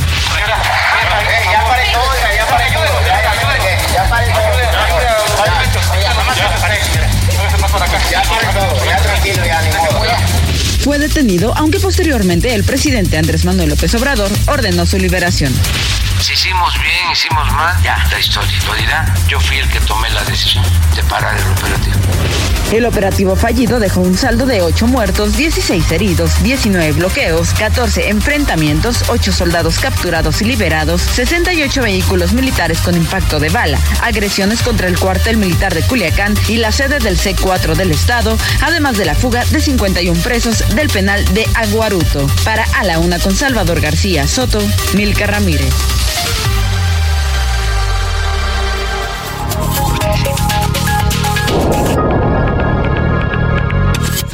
Ahí está esto, este perfil que nos pone Milka Ramírez, que nos narra pues quién es este personaje. Hay varios corridos, incluso de estos corridos narcocorridos que se hacen, que le dedicaron a Ovidio eh, Guzmán, se ha convertido ya en una figura pues mítica del narcotráfico mexicano, conocido a nivel internacional, gracias al pues al operativo fallido del gobierno de México en aquel 17 de octubre de 2019, lo volvieron un personaje pues estelar principal, o sea, él cobra relevancia. Antes de eso pues era uno de los hijos del Chapo Guzmán y era de los menores, pues, ¿no? Ni siquiera era, eh, eh, digamos, era mucho más conocido Archibaldo Guzmán, ya buscado por la justicia de Estados Unidos, o el, otro Alfredo Iván, eh, que él. Pero a partir de ese operativo en Culiacán, en aquel 2019, pues se convierte en un personaje de, mucha relevancia en el cártel de Sinaloa y encabeza, de hecho, la facción de los menores o los chapitos.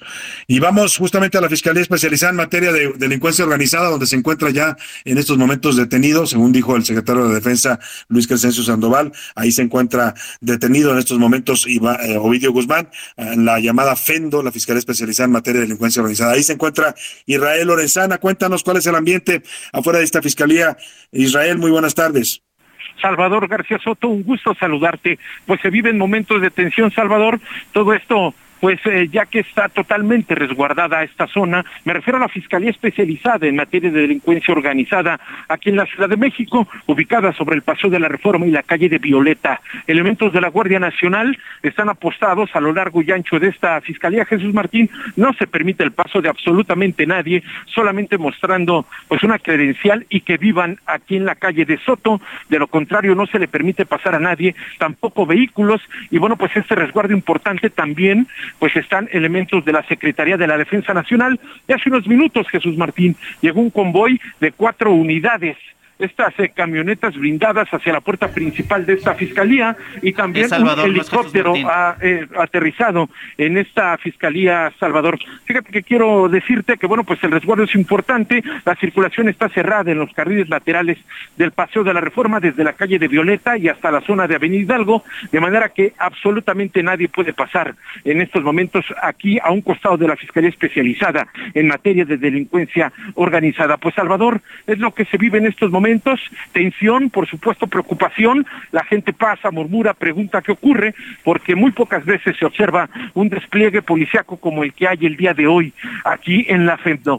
Pues Salvador García Soto, es la información que te tengo. No es para menos Israel, pues está uno de los objetivos del gobierno de Estados Unidos, no para el gobierno de México, ¿eh? porque no lo detuvieron en tres años, pero sí para el gobierno de Estados Unidos, y por eso pues este eh, operativo de seguridad con el ejército, con la Guardia Nacional, pues tratando de prever una un intento de liberar a Ovidio Guzmán, incluso acá en la Ciudad de México. Saben, sabe bien el gobierno que el cártel de Sinaloa también tiene acá sus células y que podrían activarse en cualquier momento. Estamos pendientes contigo, Israel Lorenzana, te agradezco mucho el reporte.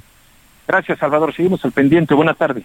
Muy buena tarde. Y vamos a hacer el análisis. ¿Qué significa esta captura? Eh, ¿Por qué tres años y dos meses después? ¿Por qué en la víspera de la llegada del presidente Biden? Ah, está en la línea telefónica y le agradezco mucho que nos tome esta llamada al doctor Javier Oliva Posada. Él es, como usted sabe, especialista en seguridad nacional, en temas de narcotráfico, catedrático también de la Facultad de Ciencias Políticas de la UNAM. ¿Cómo está, querido Javier? Qué gusto saludarlo. Buenas tardes. Otra vez. Javier, ¿me escucha? Parece que no me está escuchando el doctor Oliva. Vamos a tratar de, retomar la comunicación con él. Javier, eh, ¿me saluda? Javier, ¿cómo está? Muchas gracias por la, por la oportunidad y que tengamos un buen y saludable 2023. Un buen año también para usted, doctor. ¿Cómo ve esta detención, sobre todo el momento y el contexto en el que ocurre a unas horas de la llegada de Joe Biden al eh, territorio mexicano? Bueno, Salvador, lo, que hay que decir es que puede ser la víspera de, un campeonato mundial de fútbol, el Día de las Madres, pero a mí me parece que eh, además es una ley no escrita del gobierno de los Estados Unidos en turno de que sus medios de comunicación, el Congreso o alguna de sus eh, dependencias, pues den a conocer algún evento, haya una filtración de las relaciones con México un poco en el contexto preparatorio a una reunión de alto nivel, como es la que se va a dar el día 9. Y lo cierto es que eh, evidentemente como una variable de análisis coyuntural, desde luego que llama la atención que cerca de la visita, que es el día 9, como ya dije, eh, de los tres líderes de Norteamérica, pues se dé esta, esta detención. Ahora, aquí lo interesante es que se trata también de un delincuente que ya había sido detenido el 19 de octubre del 2019 y que por decisiones de otro nivel y, del propio presidente, como él lo ha dicho en dos entrevistas matutinas al menos, eh, pues se, liberó a quien hoy ya está detenido, que es Ovidio, Ovidio Guzmán. Entonces, en ese en ese, en ese contexto, pues desde luego que es una buena noticia. Eh, hay varios aspectos, Salvador, que no se nos deben de escapar. Según mis estudios, puedo estar equivocado, desde luego, es la primera vez donde las Fuerzas Armadas y la Guardia Nacional están implicadas en dos, en dos operaciones de alto impacto. De manera simultánea, incluso se dio el, enfrentamiento donde fue abatido el cabecilla de la rendición de los misiles allá en Ciudad Juárez y también lo que está sucediendo en el estado de Sinaloa.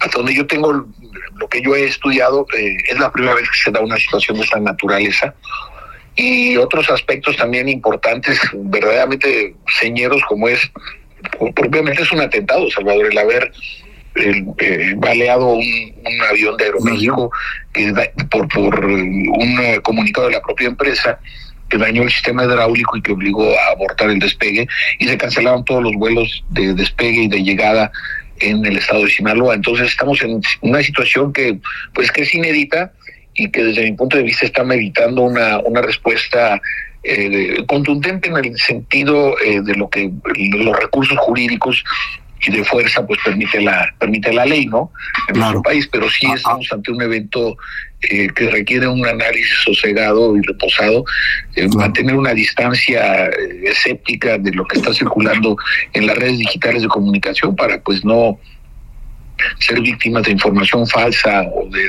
tergiversaciones, de rumores que pues poco ayudan en este en este contexto. Saludos, este es mi primer apunte. Ahora, doctor, eh, decía yo que Ovidio Guzmán, a partir de aquel hecho que usted recuerda bien, el, el culiacanazo de octubre de 2019, se había convertido en una figura pues importante, una de las figuras eh, que lideraban una facción notable del cártel de Sinaloa, que era este grupo de los menores o los chapitos. ¿Qué podemos esperar en ese sentido? Sabemos que a sus dos, eh, digamos, eh, contrincantes, el señor Mayo Zambada y el señor Caro Quintero, no estaban muy de acuerdo con la actividad de Ovidio Guzmán. hay reportes de la Sedena que hablan de que buscaban ajustar cuentas con él. ¿Qué podemos esperar en ese sentido en este grupo, pues digamos, importante, uno de los más importantes en el narcotráfico de México y del mundo, que es el cártel de Sinaloa.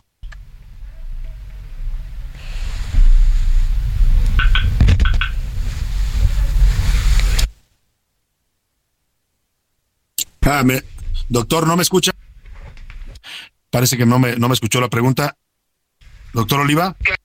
Claro que sí, me refiero, me refiero, Salvador, a que en ese contexto es muy importante que esta organización encabezada en sus orígenes por Juan José Esparragosa, que se rumora que está muerto, aunque no se ha demostrado, Ismael Zamada y Joaquín y Joaquín Guzmán, pues han padecido varios eh, varias decisiones. Están los propios hermanos Beltrán Leiva.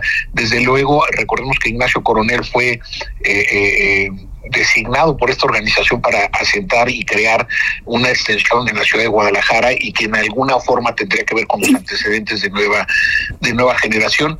Lo hemos visto con el caso de los caballeros templarios y la familia Michoacán, es decir, cuando se abate eh, por resistencia a los actos de autoridad o bien eh, son detenidos y procesados estos delincuentes, eh, lo que lo usual la inercia es que se fragmente la organización y se recrudezca la, la, la violencia por tratar de tener el control de la misma, ¿no? Pues sí, es, es, esperable ese tipo de escenarios. Estaremos muy atentos, por supuesto, y consultando con expertos como usted, doctor Oliva. Le agradecemos mucho y lo seguimos escuchando aquí en su lunes de Poder Nacional en A la Una. Eh, muchas gracias por la oportunidad, Salvador. Buen, buen, buen fin de semana y que ya está próximo. Doctor Oliva, pues ahí está el análisis de un experto en estos temas. Vámonos a la pausa con esta canción de Laura Pausini, es una canción de 2018 y se titula El valor de seguir adelante. Dice todo sobre por qué debemos de buscar siempre seguir adelante en la vida. Regreso con usted con más aquí en Espera de un milagro, aunque llegue con retraso. ¿Cuántas veces este tiempo nos ha robado un recuerdo que igualmente todo pasa? También cuando tú no quieres y te encuentras con tus años y con los sueños de siempre. Dime Dios dónde está el valor de seguir adelante. También cuando quisieras quedarte. Dime tú dónde está el impulso que llega y que hace que al fin te levantes. No le cambies. Estás en A la Una con Salvador García Soto. Información útil y análisis puntual. En un momento regresamos. Heraldo Radio, la H se lee, se comparte, se ve y ahora también se escucha.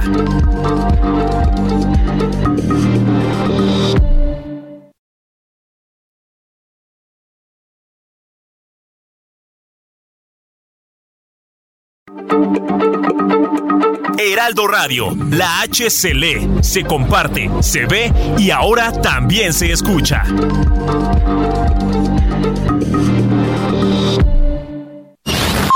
Ya estamos de vuelta en A la Una con Salvador García Soto. Tu compañía diaria al mediodía. Ahora que escucha,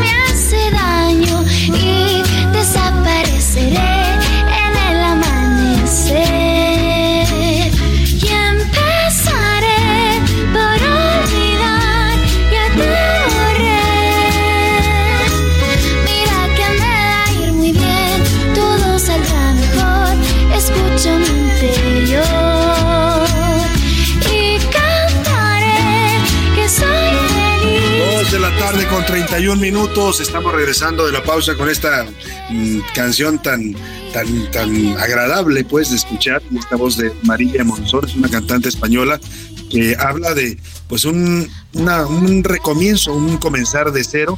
La vida empieza aquí, se llama su canción del 2020. Y mire, eh, un año nuevo no es necesariamente pues un borrón y cuenta nueva, porque dicen por ahí no podemos borrar nuestro pasado, pero lo que sí podemos hacer es modificar nuestro presente y de esa manera proyectar nuestro futuro. Así es que es lo que plantea aquí Marina Monzón en esta canción, en esta bella voz y bella letra que dice La vida empieza aquí. Escuchamos un poco más y seguimos también con más para usted aquí en el agua.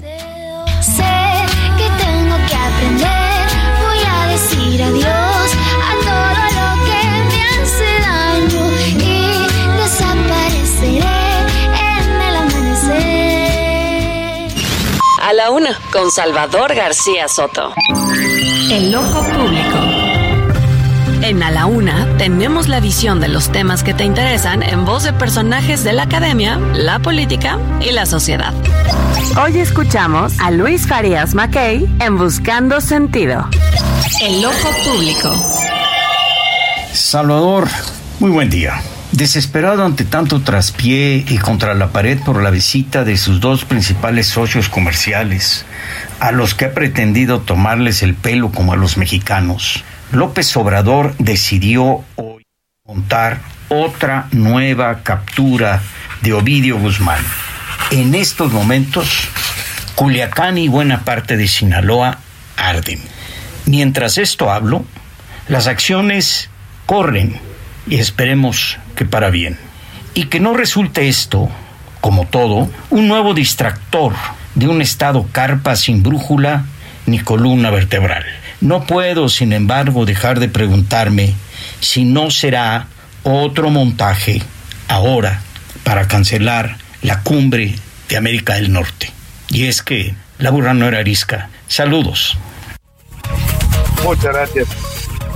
Muchas gracias Luis Farías Mackey y su eh, buscando sentido. Saludos también para él, por supuesto, y tiene toda la razón. Se trata sin duda de una acción este que toma el gobierno con miras pues a esta reunión de la Cumbre de las Américas. No se puede entender de otra manera que hayan elegido esta fecha para recapturar a Ovidio Guzmán después de que pues el señor se paseaba incluso hace un mes por la Ciudad de México.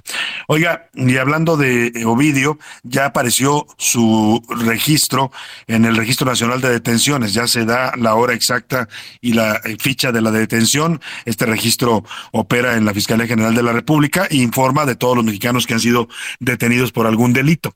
Eh, dice el Registro Nacional de Detenciones, nombre, Ovidio Guzmán López, fecha de la detención, jueves 5 de enero de 2023, hora de la detención, 6.20 AM, hora de Sinaloa, 5.20 hora de la Ciudad de México. Estatus de la detención en traslado. Es lo que informa en su registro nacional de detenciones la Fiscalía General de la República. Y le decía yo que se convirtió en una figura, pues, eh, señera dentro del narcotráfico mexicano e internacional, el señor Ovidio Guzmán, gracias al presidente López Obrador y aquel operativo fallido del Culiacanazo. Ya hasta corridos tenía, hay varios, varios corridos que le hicieron a Ovidio Guzmán, pero encontramos este, que es el corrido del ratón por parte del grupo FN. Escuchemos. Soy el ratón, soy Ovidio, soy Guzmán, hijo del Chapo. Soy hermano de Alfredito y de Archibaldo y por cierto me disculpo por lo del culiacanazo. No, no peleé ya ahí queda, no tratamos de hacer apología del narcotráfico, simplemente consignar la dimensión que había tomado esta figura de Ovidio Guzmán, hoy recapturada por el gobierno federal. Y vámonos a otros temas rápidamente. La madrugada, bueno, escuchemos un poco cómo sonaba hoy de madrugada, madrugada para los mexicanos, todavía noche para los italianos, esta despedida, esta misa fúnebre en la Basílica de San Pedro, en la que se despidieron los restos mortales de Benedicto XVI. Habló el Papa Francisco, quien ofició esta misa al lado de cardenales y obispos de todo el mundo.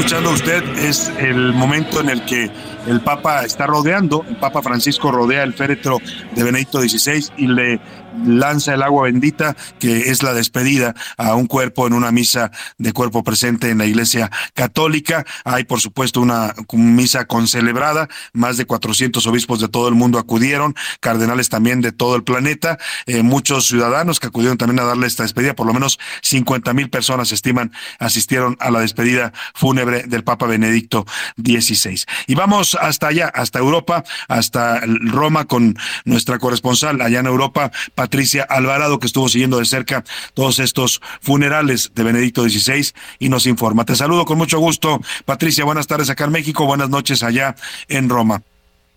Muy buenas tardes, Salvador. El Papa Francisco presidió el multitudinario funeral del pontífice emérito Benedicto XVI, que congregó reyes, dignatarios, delegaciones oficiales de Italia y Alemania a la curia romana, representantes de la Iglesia Ortodoxa y a la que asistieron alrededor de 65 mil fieles. En Ciudad del Vaticano, la niebla cubría la cúpula de la Basílica de San Pedro, desde cuya altura se divisa el horizonte de Roma. Las exequias estuvieron marcadas por la solemnidad, en una ceremonia con un protocolo algo diferente al de un papa gobernante, pero dotado de forma y diseñado hasta el último detalle al grado que se comenta que esta homilía puede servir de guía en un futuro en el caso de que otro papa renunciara al pontificado, como lo hizo en 2013 Joseph Ratzinger, después de ocho años de papado y casi diez años de retiro, y que murió el pasado 31 de diciembre. El Papa Francisco destacó la sabiduría y delicadeza de su antecesor. Al finalizar el funeral, 12 gentilhombres portaron el ataúd con los restos del Papa emérito que fue enterrado en la tumba que ocupó el pontífice Juan Pablo II antes de ser beatificado. El momento más conmovedor fue cuando el Papa Francisco se levantó de su silla para bendecir el ataúd, tocarlo e inclinar la cabeza en señal de honra. El ambiente en la plaza de San Pedro estuvo marcado por el repique de campanas a muerto, aplausos vivas al Papa y peticiones de beatificación para Benedicto XVI. Esta es la información que te tengo desde Europa, donde se siguió muy de cerca este histórico funeral. Un abrazo, Salvador. Un abrazo también para ti, Patricia Alvarado, eh, por esta espléndida crónica que nos haces. Ya narraba Patricia este momento que fue el audio que le puse, el momento en el que el Papa Francisco despide los restos mortales de su antecesor, el Papa Benedicto XVI, lo hace arrojando esta agua bendita, rodea el féretro y luego toca la caja y agacha la cabeza en señal de reconocimiento y de despedida a un papa como fue Ratzinger, un papa polémico porque muchos lo ubicaban como un papa muy osco, pero quienes lo trataron en la realidad dicen que era un hombre bastante sensible, un hombre bastante culto, educado, un hombre sencillo, ¿no? Y, pero finalmente, pues públicamente se les trató de hacer una imagen siempre de un papa duro, osco, pero nunca, nunca fue así en la realidad.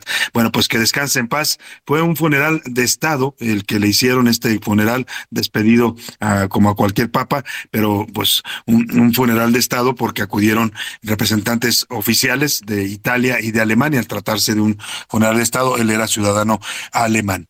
Bueno, pues ahí dejamos este tema de la despedida del Papa y vamos a la rosca de Reyes. Oiga, ¿qué tal? ¿Ya se comió usted un pedazo de rosca? La realidad es que las roscas andan circulando ya desde hace, bueno, en diciembre. Yo las vi ya en los cafés estos de la Sirenita, en varios lados ya vendían rosca en los supermercados, pero yo hasta ayer me eché un pedazo, me, me llegó una rosca muy sabrosa y que agradezco, eh, me, pues del deliciosa de estas que vienen rellenas de traía mermelada de, de blueberry y, crema chantilly, no se la quiero antojar. Hay ya de muchas variedades, de muchos estilos. El problema ahora es que la rosca se está volviendo inaccesible porque los precios se dispararon. Eh, en este año 2023 los precios de la rosca, de acuerdo con un recorrido que hicimos aquí en la una, encontramos que están desde 250 pesos hasta los 400 pesos, cuando el año pasado todavía se encontraban roscas de 200 pesos, de 180, en fin. Mario Miranda nos cuenta, estuvo recorriendo los lugares donde se expenden y se fabrican estas roscas de reyes. ¿Qué fue lo que encontraste, Mario? Te saludo, muy buenas tardes. Debido a la inflación y al elevado costo en los insumos, las roscas de reyes han tenido un incremento en costos de hasta 33%. Esto de acuerdo con la Alianza Nacional de Pequeños Comercios, lo que golpea el bolsillo de miles de mexicanos.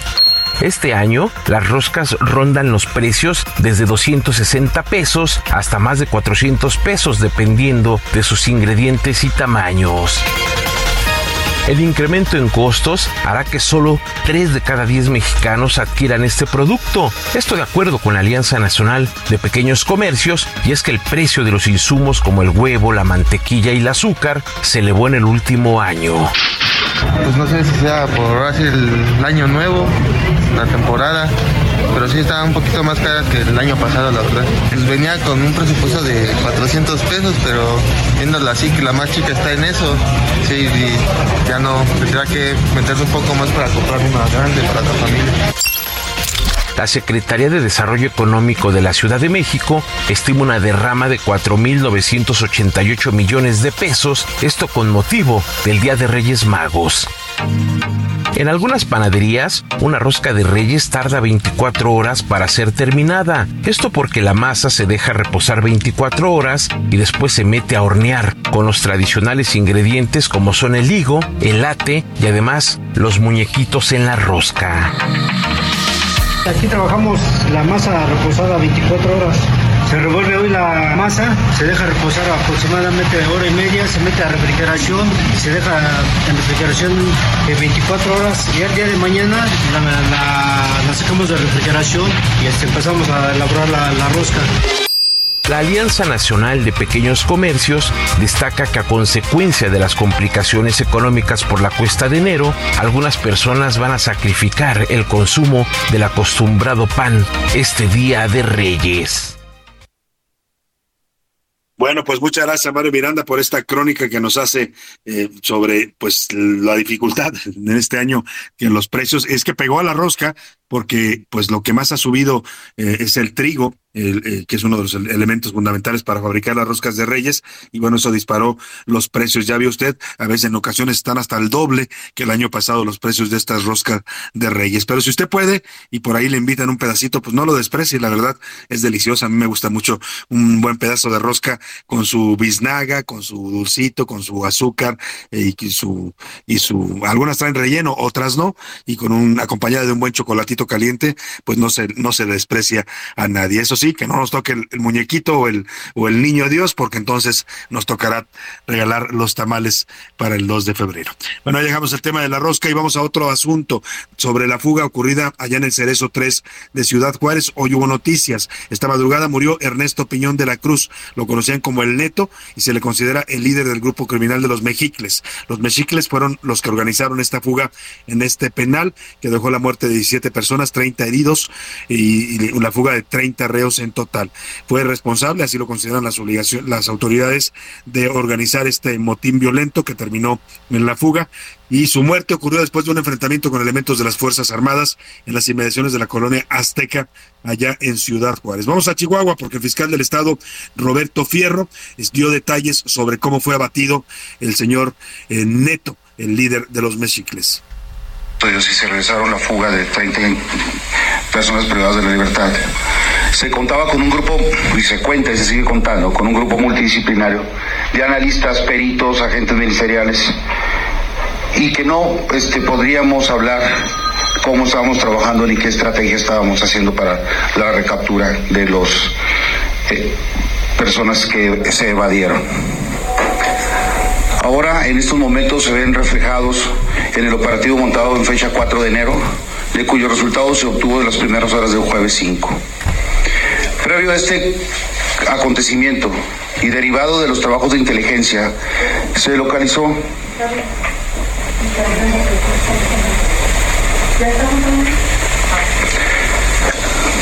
bueno, pues ahí está lo que informa el fiscal de Chihuahua, el señor Roberto Fierro, de cómo fue que se produjo eh, la muerte de este señor Alfredo Piñón. El neto dice que en realidad iban a capturarlo, había todo un operativo de inteligencia, pero en medio de la balacera que se desató cuando el grupo de los mexicles advirtió la presencia de las fuerzas estatales de Chihuahua, el neto huyó, intentó escapar en un auto, chocó en una gasolinera y ahí se produjo su muerte. ¿Quién era Alfredo Piñón, el neto líder de los mexicles? Iván Márquez nos platica.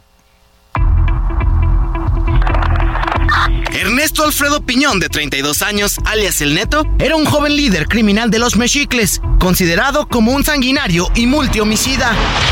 A los 18 años comandó a una banda de secuestradores en Ciudad Juárez, Chihuahua. Desde ese momento era considerado de alta peligrosidad debido a la violencia que generaba. Para 2009, agentes estatales lo detuvieron, pues era un delincuente de los más buscados. Un año después, un juez le dictó una pena de 224 años de prisión por los delitos de secuestro y homicidio. Sin embargo, el poder del neto no terminó en prisión, y es que en tan solo 13 años se hizo del control del cerezo número 3 de Ciudad Juárez. Era el rey del penal, ya que controlaba todo. Incluso tenía una celda VIP y una caja fuerte con más de 2 millones de pesos. Desde su trinchera ordenó decenas de ataques y disturbios en calles de la región y otros puntos. El más reciente, el motín del primero de enero en dicho cerezo. Así, el Neto, joven líder de la banda Los Mexicles, brazo armado del cártel de Sinaloa, que fue abatido en la madrugada. Para la una con Salvador García Soto, Iván Márquez. Bueno, pues ahí está, este personaje era el Alfredo Piñón, el neto, fue muerto hoy en este operativo que buscaba capturarlo por parte de la Fiscalía de Justicia de Chihuahua. Y vamos a ver ahora qué sucede con este grupo de los Mexicles, que es una mm, pues organización criminal bastante eh, pues fuerte por lo que se ve, por lo que pudieron hacer en el penal y porque, bueno, pues gobernaban literalmente este penal de Ciudad Juárez. Oiga, y vamos a otro tema rápidamente sobre lo ocurrido allá en Sinaloa con la captura de Ovidio Guzmán. Está teniendo efectos en la aviación. Ya le habíamos dicho este hecho dramático, terrorífico que ocurrió en el vuelo de Aeroméxico, que fue alcanzado por las balas allí en Culiacán. Las escenas que ya le narramos, eh, ya se la compartí también en arroba ese García Soto. Ahí puede ver el video donde la gente que ya estaba arriba del avión tuvo que tirarse al piso. Había niños preguntando qué sucedía los padres decían, agáchate, agáchate, porque los balas estaban penetrando al avión en un hecho bastante grave. Eh, se suspendieron vuelos en el aeropuerto de Culiacán, en el aeropuerto de Mazatlán. Hay gente varada en ambos aeropuertos que no pudieron salir o que iban llegando y ya están, no los han dejado salir del aeropuerto. Hay gente aquí en el aeropuerto internacional de la Ciudad de México que no pudo tomar vuelos con rumbo a Sinaloa. Y ahora también la, la Secretaría de Defensa Nacional, el Ejército, está asegurando algunas ciudades del sur de Sonora. Eh, están tratando de blindar estas ciudades para evitar que células del cártel de Sinaloa, que también operan en Sinaloa o en Nayarit, traten de pues penetrar al estado de Sinaloa y de esa manera pues provocar problemas. Por esa razón, Aeroméxico está informando que se suspenden las actividades aéreas, toda actividad aérea en el Aeropuerto Internacional de Ciudad Obregón, Sonora, José Luis Sánchez. Salvador, así es, eh, en estos momentos está lanzando un tuit Aeroméxico que lo leo al pie de la letra. Dice, porque tu seguridad es primero, hemos cancelado temporalmente operaciones en Ciudad Obregón, mantente pendiente de nuestras políticas de protección sin costo y próximas actualizaciones, Salvador. Y es que en los estados colindantes con eh, Sinaloa, Salvador, ya comienzan a haber eh, algún tipo de, operativos por parte de las fuerzas federales para evitar precisamente lo que decías, que haya movimiento desde estas entidades hacia Sinaloa y fortalecer al cártel. Por ejemplo, también la Capufe, Capufe está anunciando a través de su cuenta oficial en Durango, están cerrando la circulación en la carretera, en la autopista Durango-Mazatlán. Es el cierre de circulación en ambos sentidos por atención a incidentes. Todavía están reportando alguna quema y bloqueos en esta zona, Salvador, en específico la autopista Durango-Mazatlán pues tómalo usted en cuenta, está cerrada la autopista Durango-Mazatlán y está también suspendida en estos momentos todos los vuelos a y desde Ciudad Obregón, Sonora. vamos rápidamente al entretenimiento. Anaya Rega nos cuenta que le pusieron una nueva demanda a Gloria Trevi y a Sergio Andrade ahora en los Estados Unidos. Escuchemos. El entretenimiento con Anaí Arriaga.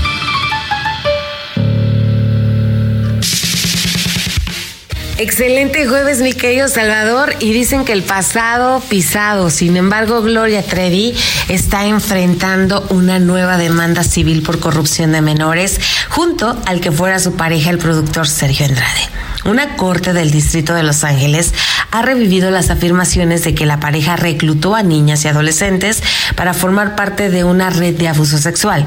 De acuerdo con una publicación de la revista Rolling Stone, el día de ayer, el día miércoles, las acusaciones vuelven casi dos décadas después de que un juez absolviera a la cantante de los mismos cargos, reclutar a menores para una red de explotación sexual encabezada por el aquel entonces su productor y además pareja sentimental. La artista ya se pronunció en sus redes sociales y esto fue lo que mencionó. Estoy súper emocionada aquí en España. Voy a sentir la cabalgata de los Reyes Magos por acá y me voy a llenar de muchísima energía para muchas cosas que se vienen, para todo.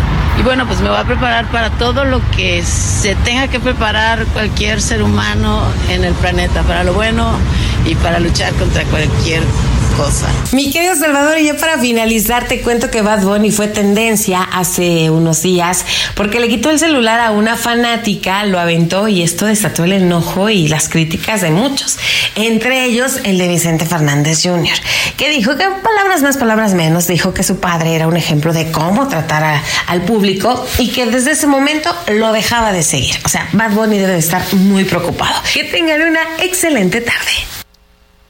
Bueno, pues muchas gracias Anaí Arriaga con estas noticias del mundo del entretenimiento y vámonos directo con Oscar Mota porque también trae información de que la captura de Ovidio Guzmán también impactó a la Liga de Fútbol MX. Los deportes en A la Una con Oscar Mota.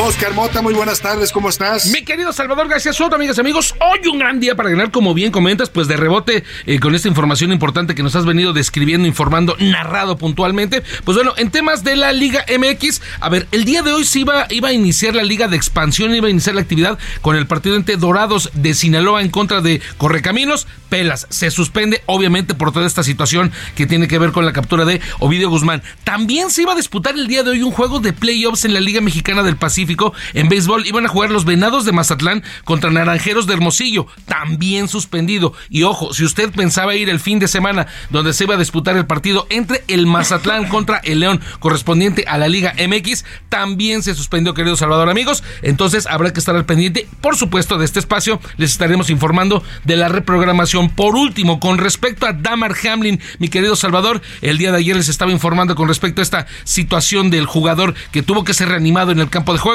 la buena noticia es que ya abrió los ojos, abrió los ojos, ya despertó, no tiene daño cerebral. Y ojo, querido Salvador amigos, los médicos de la Universidad de Cincinnati informan que lo primero que hizo el jugador al momento de, de recuperar la conciencia fue preguntar quién ganó el partido. Los médicos tomaron su mano y le dijeron, tú tú ganaste el partido de la vida. Quiero saludar amigos, los deportes. Qué buen detalle de los médicos y pues eso te habla de una persona que está totalmente involucrada, ¿no? Metida de lleno, apasionada en su actividad como este jugador. Qué bueno que se está recuperando, que ya despertó y que pues ganó el partido, como le dijeron los médicos, Oscar Tenemos la primera gran historia de vida y de deporte, querido Salvador.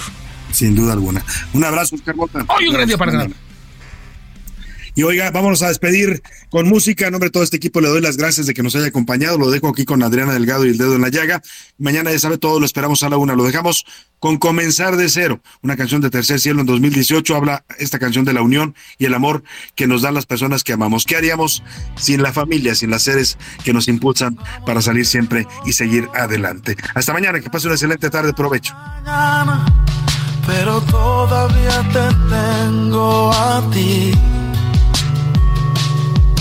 Supongamos que ya no hay amigos, que todos se han ido y tenemos que luchar por sobrevivir.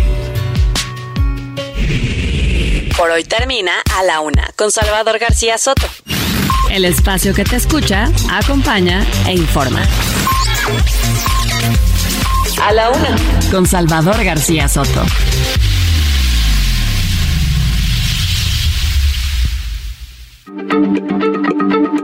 Heraldo Radio, la H se lee, se comparte, se ve y ahora también se escucha.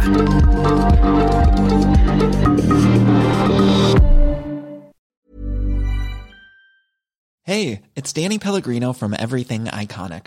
Ready to upgrade your style game without blowing your budget? Check out Quince. They've got all the good stuff shirts and polos, activewear, and fine leather goods all at 50 to 80% less than other high-end brands. And the best part? They're all about safe, ethical, and responsible manufacturing. Get that luxury vibe without the luxury price tag. Hit up quince.com slash upgrade for free shipping and 365 day returns on your next order. That's quince.com slash upgrade.